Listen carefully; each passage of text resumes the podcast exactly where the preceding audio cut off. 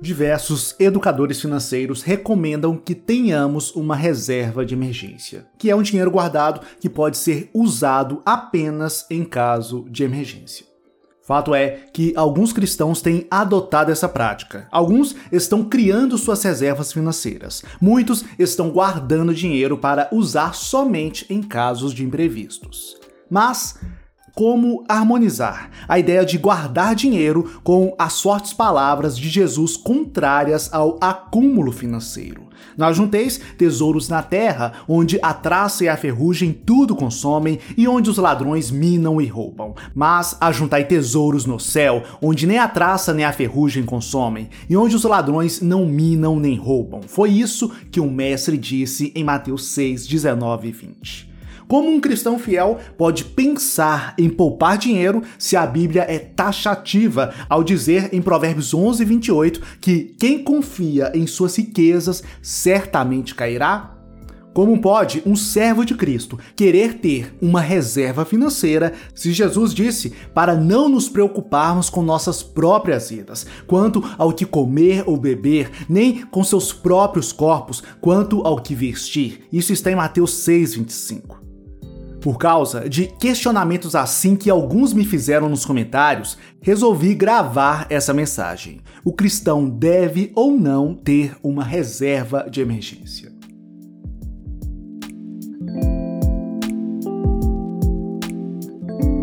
Olá, tudo na paz? Eu me chamo Samuel Vinícius e este é o Vamos Prosperar, Educação Financeira à Luz da Bíblia. Se é seu desejo uma vida mais próspera para você e sua família, considere fortemente se inscrever neste canal. O que realmente é uma reserva de emergência? Primeiramente, precisamos definir de forma clara e sucinta o que de fato é uma reserva de emergência. Reserva de emergência consiste em um dinheiro guardado numa conta separada para ser usado somente em casos inesperados, em situações que não estão incluídas no seu orçamento e que extrapolam sua renda atual. Tais como um conserto de carro, uma multa, despesas médicas não previstas ou até mesmo uma situação de desemprego. Boa parte dos consultores financeiros aconselham que você tenha uma reserva equivalente a seis meses do seu custo de vida. Por exemplo, se você precisa de 5 mil reais para arcar com suas despesas essenciais, sua reserva deveria ser de 30 mil reais, que é 5 mil de custo mensal vezes seis meses. Vale esclarecer que o valor recomendado não é referente a seis meses do seu salário. Não, o valor é equivalente a seis meses do seu custo de gastos com despesas essenciais. Isto é, com coisas que você não pode abrir mão: aluguel, condomínio, conta de luz, alimentação e etc. Se você recebe 10 mil, mas seu custo de vida equivale a 7 mil, você deve considerar 7 mil no cálculo. A importância da reserva. Muitos desprezam a ideia de guardarem dinheiro para emergências. Estes pensam: ora, nem sei se estarei vivo amanhã, por que me preparar hoje para um improvável amanhã? No entanto, quem é demitido do emprego sem ter direito ao seguro-desemprego sabe o quanto uma reserva pode ser importante. De igual modo, quem não consegue uma recolocação no mercado de trabalho antes que seu seguro-desemprego acabe, também reconhece a necessidade da reserva. Quem viu sua renda diminuir ou mesmo desaparecer na pandemia, entende o valor de uma reserva. Sim, uma reserva de segurança pode ter um papel essencial em sua vida financeira. Mas o que a Bíblia diz sobre ela? O que a Bíblia diz sobre reserva de emergência. Por mais surpreendente que possa parecer para alguns, a Bíblia fala muito sobre reserva. Desde versículos que abordam assuntos relacionados à reserva até exemplos práticos de reserva financeira ocorridos ao longo da narrativa bíblica. Vejamos alguns desses trechos bíblicos.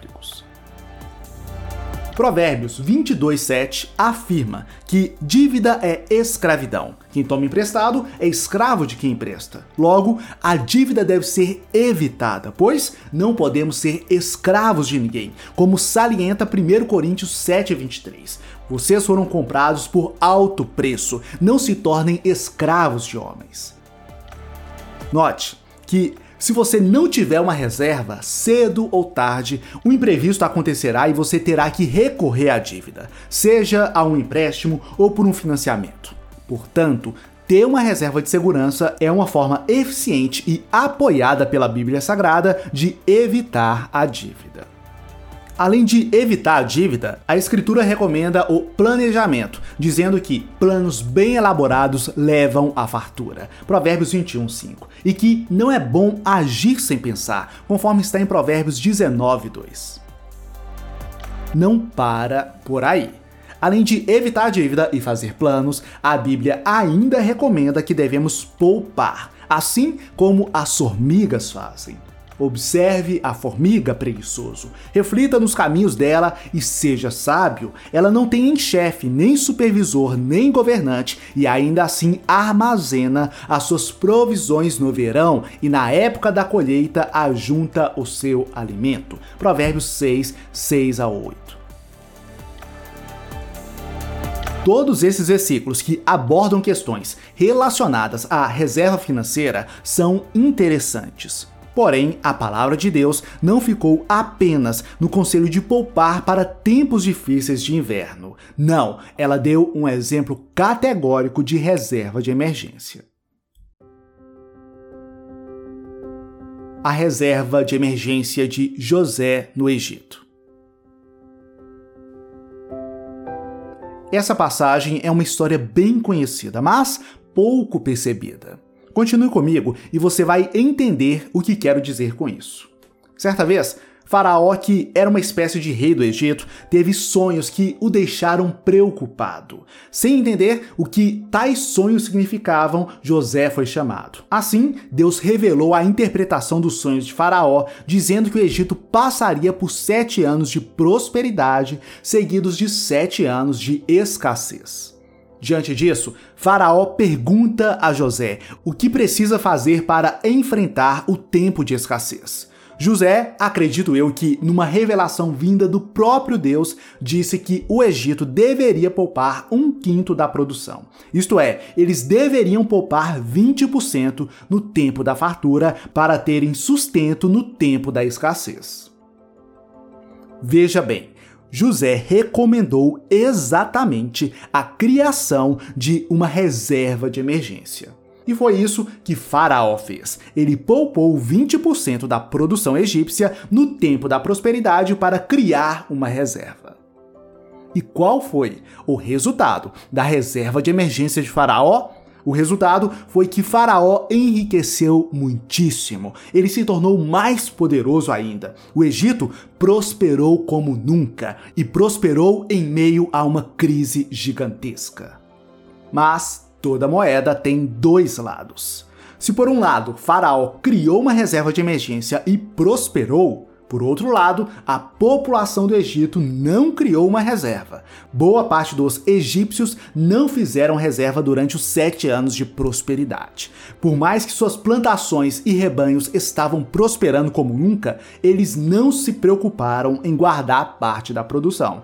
Sim, é fato que nessa época eles tiveram que destinar 20% da sua produção a Faraó, mas é outro fato que eles não pouparam nada, mesmo diante de tempos de extrema fartura. Qual foi o resultado da falta de reserva dos egípcios? Ouça atentamente, pois o relato bíblico vai mudar a sua forma de ver a reserva financeira para sempre. A Bíblia diz, em Gênesis 47, que no primeiro ano de escassez, os egípcios, para sobreviverem na crise, pegaram todo o dinheiro que tinham e compraram os suprimentos que precisavam na mão de Faraó para sobreviverem.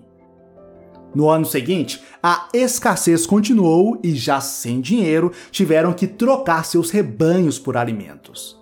No próximo ano, sem dinheiro e sem rebanho, a solução foi venderem suas terras e trabalharem para Faraó. Neste ponto, os egípcios perderam o dinheiro que tinham, perderam seus rebanhos, suas terras e, como se não bastasse, se tornaram escravos de Faraó. Foi justamente esse o resultado da falta de reserva de emergência dos egípcios: escravidão. O mesmo triste resultado pode ser visto hoje. E é isso atualmente que acontece com aqueles que não possuem reserva. Eles se tornam escravos, escravos de um emprego que não gostam, de uma rotina que não é saudável, escravos de um financiamento, de um empréstimo, de um agiota, escravos de tudo e de todos. Lembra o que lemos anteriormente em Provérbios 22:7? Quem toma emprestado é escravo de quem empresta? É a Bíblia confirmando a própria Bíblia. Os fatos estão aí, só não vê quem não quer ver. É como se diz: o pior cego é aquele que não quer ver. Não, você não quer ser escravo. Deus também não quer que você seja escravizado. No meu ponto de vista, este é um dos motivos pelos quais o Eterno fez questão de registrar no primeiro livro da Bíblia esse poderoso e assustador exemplo de reserva de emergência, junto com suas consequências. Se você tem uma reserva, você prospera como nunca. Se você não tem reserva, você vira escravo. Basta a nós não ignorarmos a sabedoria bíblica. Neste ponto, você deve estar pensando: Tá bom, tudo isso é muito intrigante, mas Jesus não disse que não devemos ajuntar tesouros na terra? Ele não disse que não devemos nos preocupar com nossas próprias vidas, quanto ao que comer ou beber, nem com nossos próprios corpos, quanto ao que vestir? E mais, a Bíblia não diz que não devemos confiar nas riquezas? desconstruindo mitos aparentemente bíblicos sobre reserva de emergência. Amigo e amiga. Ajuntar tesouro é diferente, muito diferente de poupar. Aquele que somente ajunta tesouro tende a ser ganancioso, avarento e egoísta. Somente ajuntar é sinal de amor ao dinheiro. Aquele que apenas ajunta pode fazer qualquer coisa por dinheiro, pisar nas pessoas, roubar, enganar e colocar sua família e Deus em segundo plano. Agora, Poupar dinheiro, não gastando tudo que se recebe, é ser prudente, obediente ao que a Bíblia diz e sábio. Na casa do sábio, há comida e azeite armazenados, mas o tolo devora tudo o que pode. É o que está em Provérbios 21, 20. Outra coisa, criar uma reserva de emergência não significa confiar no dinheiro. Veja, Deus revelou em suas escrituras que ele usa diversos meios para nos suprir e proteger. Ele usa o trabalho para nos suprir, porém não significa que quem trabalha não confia em Deus. Pelo contrário, quem trabalha segue a recomendação bíblica de trabalhar a Bíblia revela que o dinheiro serve como proteção. Isso está em Eclesiastes 7,12, que diz: A sabedoria oferece proteção como o faz o dinheiro. Porém, usar essa proteção que o dinheiro dá não significa não confiar em Deus.